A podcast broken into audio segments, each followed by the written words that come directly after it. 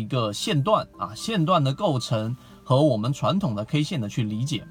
我们来说啊，首先啊，长上影线我们都认为是因为上方的抛压过大所导致的。于是像这一种个股，如果无论你是在哪个位置持有，最终一旦出现一个长的上影线，那么最终就会表现出啊，大部分人散户就会选择离场。但是如果真正交易的次数比较多的时候，你会发现这里面所发生的事情，哎，很多时候和你所想象中的是完全不一样的。也就是说出现一个长上影线之后，第二天它修复到长上影线整个中轴位置，那么最终实现了一个实体阳线。这个位置你是进去还是不进去呢？各位去可以停下视频来思考一下，到底这种 K 线形态我是进去还是不进去？那缠论里面就有说过一个，就是对于包含与被包含的关系，前面的视频我有讲过，我就不去赘述了。那么当一根 K 线包含了大部分 K 线的时候，这里面所有的小阴小阳，对于这一根实体的阳线来说，它里面所呃带来的能量，带来的整个资金量，实际上是可以忽略不计的。那么当长上影线发生在什么位置情况之下，我们要选择离场呢？就是当一根 K 线 A、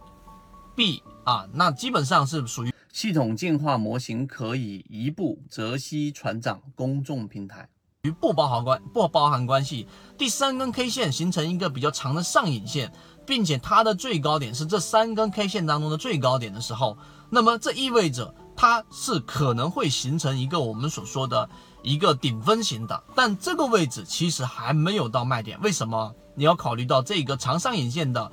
整个底的这个开盘价是在上一根 B K 线的中轴以上还是中轴以下？如果在中轴以上形成顶分型的概率会更大，但这个时候还不能确立顶分型。顶分型是在下一根 K 线 A、B、C、D、D K 线的时候，当 D K 线它整个的中轴啊，整个中轴是在这一个开盘价的下方的时候，那么实际上它就形成了一个我们所说的顶分型，并且呢 A、B、C、D，也就是这个确定顶分型的这根 K 线，它是不包含于 C K 线的。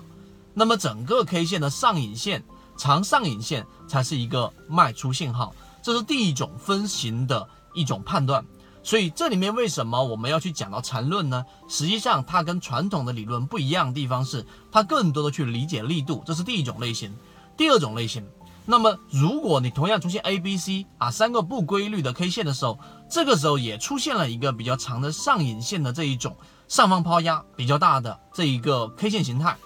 那么到第二天的时候呢，